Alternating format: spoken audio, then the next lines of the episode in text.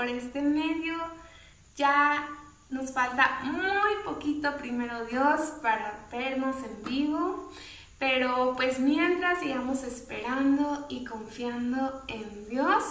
Así que yo te animo a que aún en estos tiempos no nos desanimemos, sino que estemos gozosos. Tal y como dice Santiago 1, versículo 2 y 3. Yo te lo voy a leer en la Reina Valera 2015 que dice, hermanos míos, tengan por sumo gozo cuando se encuentren por diversas pruebas, sabiendo que la prueba de su fe produce paciencia. Y tú y yo estamos en medio de una situación difícil, complicada, pero veámoslo este tiempo como un tiempo donde Dios quiere eh, desarrollar esa paciencia en nuestras vidas. Eh, quiere hacer grandes cosas en cada uno de nosotros y que en verdad podamos estar confiados en Él todos los días de nuestra vida. Así que alegrémonos, estemos gozosos, confiando en sus promesas. Y es aquí donde yo te quiero preguntar. ¿Cuáles son las promesas que tú ya recibiste de parte de Dios? ¿Las has abrazado últimamente o ya las olvidaste?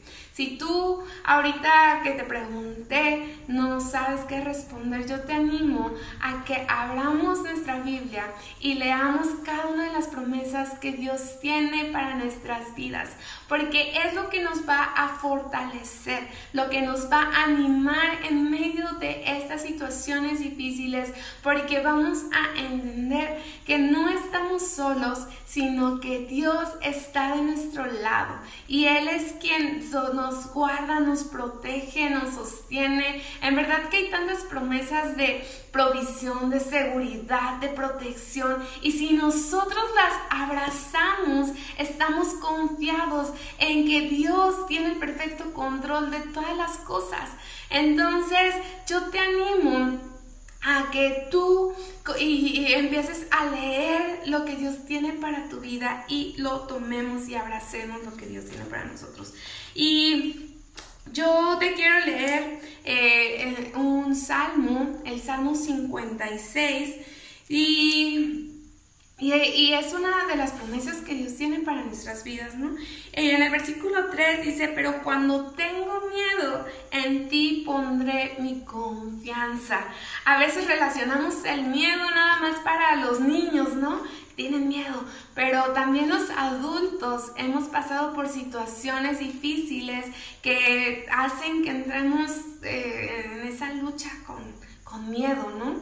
Y yo te quiero decir en, esta, en este día que no nos preocupemos, sino que confiemos en Dios. Dice, alabo a Dios por lo que ha prometido. Por eso yo te preguntaba, ¿cuáles son esas promesas que tú has recibido de parte de Dios? Porque cuando nosotros las abrazamos, las tomamos, decimos, Dios, yo en ti confío porque tú nunca me vas a dejar, tú no me vas a abandonar, tú vas a proveer en mi casa porque tú me vas a guardar de todo mal.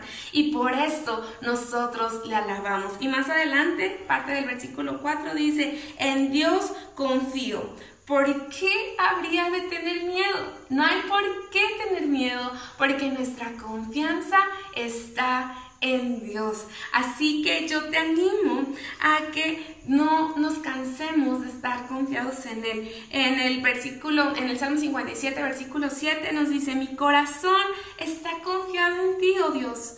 Mi corazón tiene confianza, con razón puedo cantar tus alabanzas. Entonces, esto nos hace estar gozosos, alegres en Dios, porque dependemos absolutamente de Él.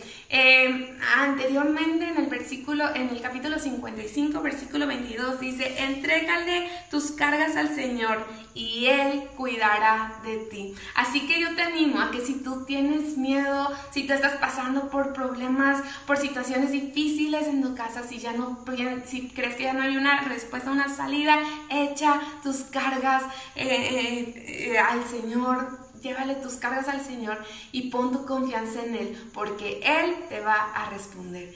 Entonces, familia, no te desanimes, sino gocémonos en este tiempo confiando en el Señor. Que Dios te bendiga.